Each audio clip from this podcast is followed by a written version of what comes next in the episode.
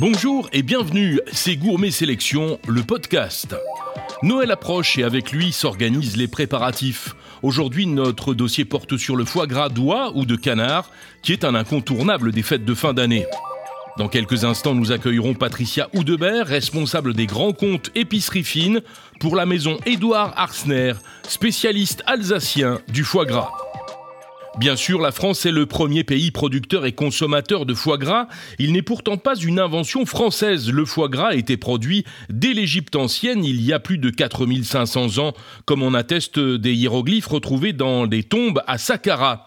Il était aussi inscrit au menu dans la Grèce antique et durant l'Empire romain. Des écrits de Pline l'Ancien datés de 23 après Jésus-Christ évoquent le gavage des oies à l'aide de boulettes de figues séchées.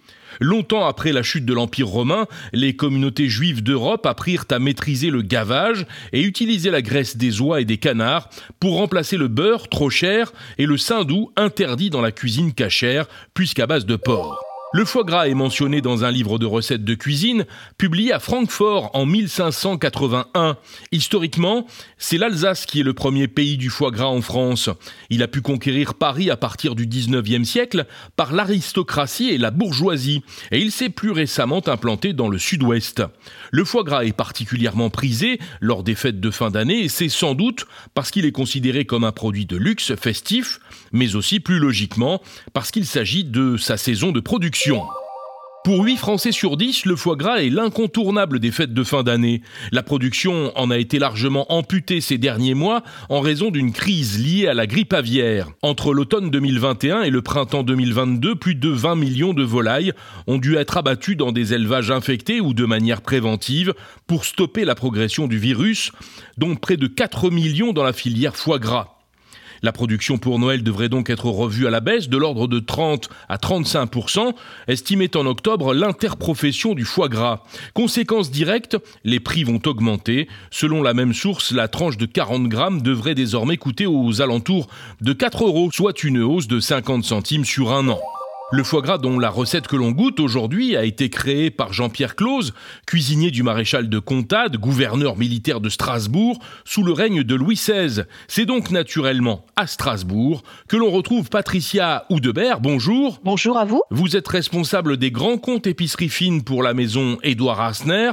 Alors c'est une des grandes maisons historiques du foie gras français et même la plus ancienne puisque depuis le tout début du 19e siècle. Tout à fait. Donc en fait, on est quand même assez fier de pouvoir dire qu'on est la seule maison française de foie gras euh, qui a continué à travailler depuis 1803, donc depuis son origine. Parce que même pendant les périodes mouvementées qu'a connues l'Alsace, les périodes de guerre, l'entreprise s'est délocalisée pour continuer à produire. Donc on est vraiment la plus ancienne maison de foie gras française, toujours en activité.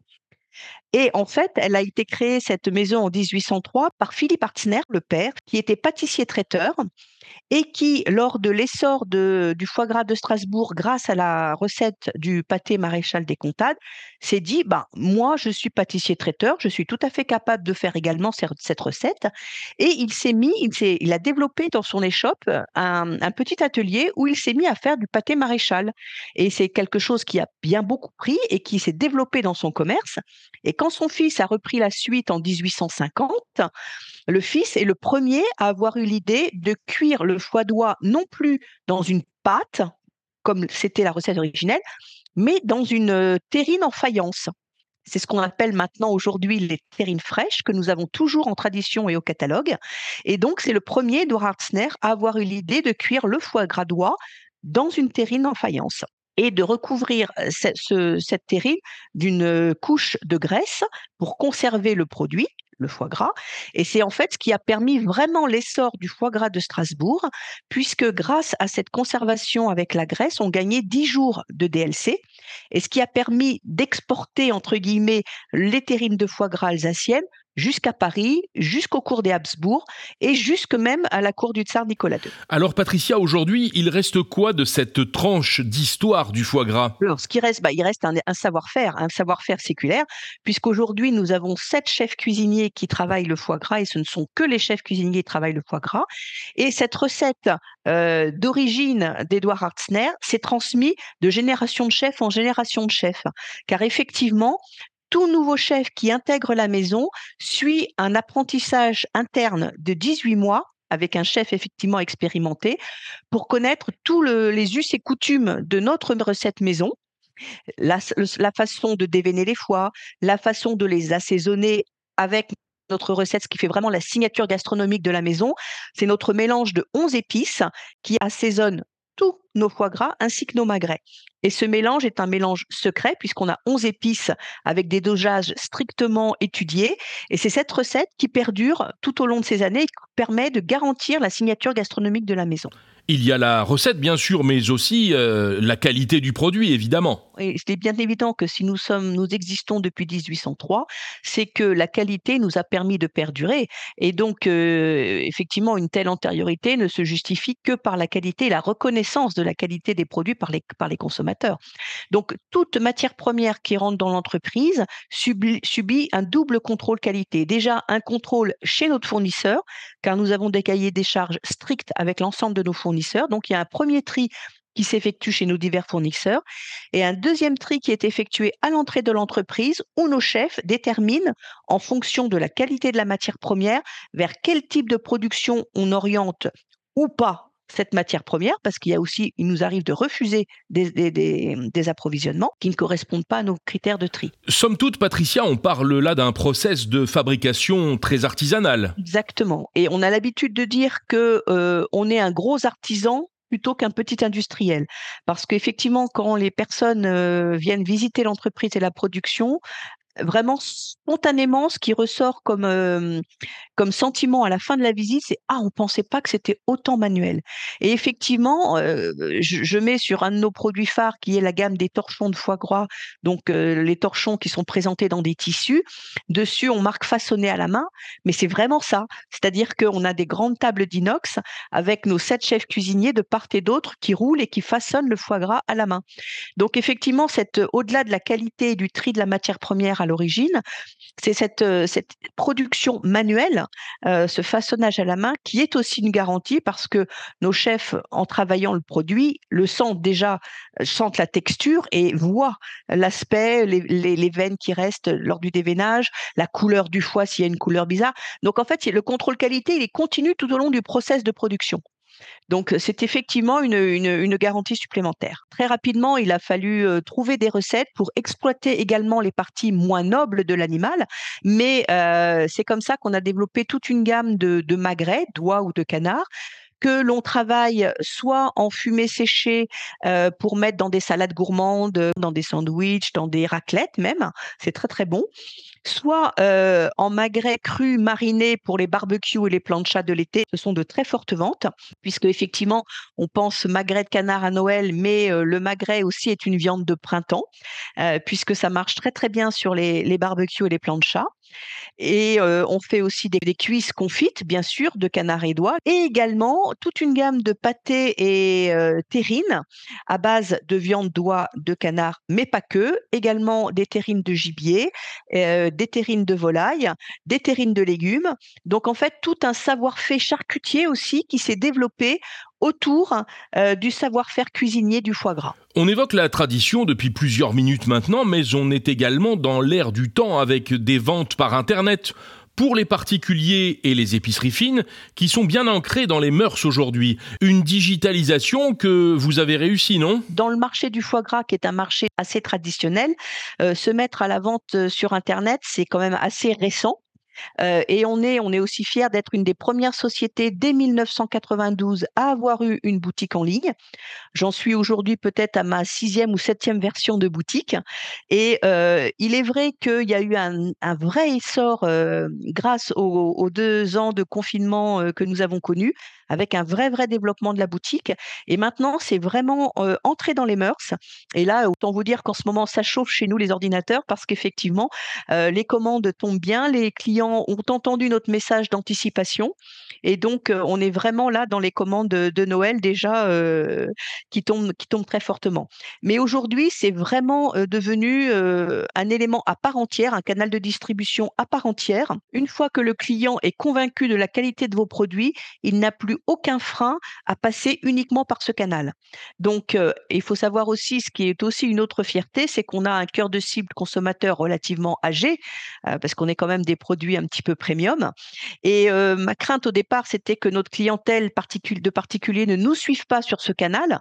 Eh bien, si, cette crainte s'est levée maintenant, parce qu'effectivement, bon, même si on a une hotline qui aide un petit peu sur la gestion de, des pratiques sur Internet, mais nos clients, même assez âgés, se sont mis à ce, à ce canal de distribution et c'est un canal qui se développe très fortement depuis 3-4 ans. Je me suis laissé dire que vous préparez quelques nouveautés pour le courant de l'année prochaine. De quoi s'agit-il? On est aussi une gamme qui, bien que bi, plus que bicentenaire, euh, sait euh, s'adapter euh, aux nouveaux goûts et aux nouveaux courants et qu'on est en train de travailler des produits un peu plus apéritifs, un peu plus cocktail dînatoire pour répondre aussi aux besoins et aux demandes d'une clientèle plus jeune qui, qui, veut accéder aussi à nos produits, mais qui n'est pas encore prête à payer le, payer moyen, le panier moyen que l'on a aujourd'hui. Et donc, on travaille à développer des produits pour accompagner ces nouveaux consommateurs. On suivra donc tout cela dans les semaines ou les mois qui viennent. Merci beaucoup. Merci à vous. Gourmet Sélection, le podcast, recevait Patricia Oudebert, responsable des grands comptes épicerie fine pour la maison des foie gras alsaciens Édouard Arsner. Terre.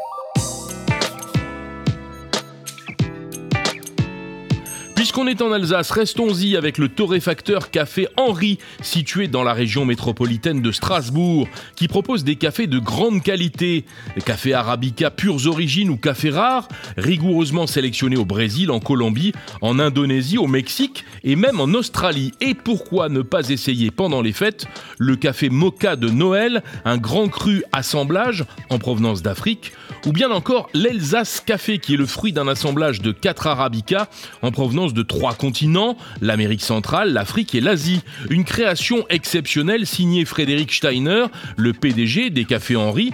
Il se caractérise par sa douceur et un goût riche en arômes, avec un zeste de vigueur très long en bouche. Il fait partie d'une gamme, Alsace, qui fait la promotion des produits du terroir alsacien. Outre le café, on trouve dans cette collection Alsace un thé aromatisé à la mirabelle ou au quetch et à la cannelle, des confitures, et l'on goûtera également des carrés de chocolat, des miels ou encore des brédélés, les fameux biscuits traditionnels alsaciens. Direction la Provence où les traditions de Noël passent par les 13 desserts, parmi lesquels figurent les calissons d'Aix fabriqués à base de melons et d'oranges confits mélangés à des amandes blanchies. Créée en 1874, la maison Léonard Parly s'impose comme une institution incontournable. Établie dans la cité du roi René, elle a été dirigée durant 144 ans par la famille et les descendants de son fondateur, Léonard Parly. Elle perpétue le savoir-faire ancestral et artisanal de l'entreprise tout en renouvelant ses offres de douceur. Une gamme de calissons traditionnels enrichis de nouveautés comme ces calissons enrobés de chocolat appelés cabossons, sans parler des pâtes de fruits, des fruits confits ou des nougats, qui sont tous proposés en conditionnements spéciaux pour les fêtes.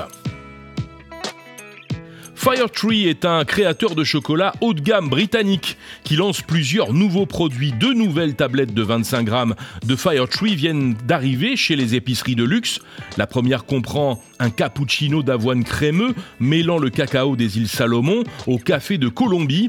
Le riche chocolat des îles Salomon, Guadalcanal, le café colombien fruité et l'avoine grillée sans gluten se marient parfaitement. L'autre tablette est un mélange de cacao et de café de l'île Karkar, en Papouasie-Nouvelle-Guinée. Le café de Papouasie-Nouvelle-Guinée est raffiné et conché dans le chocolat, ce qui donne lieu à un voyage gustatif passionnant. En plus de ces deux nouvelles barres, Firetree propose deux nouvelles offres volcaniques, l'Ultimate Tasting Selection. Pour la première fois, les 9 barres de 25 grammes sont réunies dans un seul emballage, y compris ces deux nouvelles barres au café. Coffee Selection est l'autre nouveauté, un ensemble composé de 3 barres de cappuccino à l'avoine et de 3 barres de café de Papouasie-Nouvelle-Guinée, idéal pour varier les plaisirs durant une pause café. C'est la fin de ce numéro de Gourmet Sélection, le podcast. On se retrouve dans un mois pour de nouvelles gourmandises. N'hésitez pas à noter et à commenter ce podcast disponible sur toutes les plateformes populaires de podcast, Spotify, Apple et Google Podcast. Merci de nous suivre. À bientôt.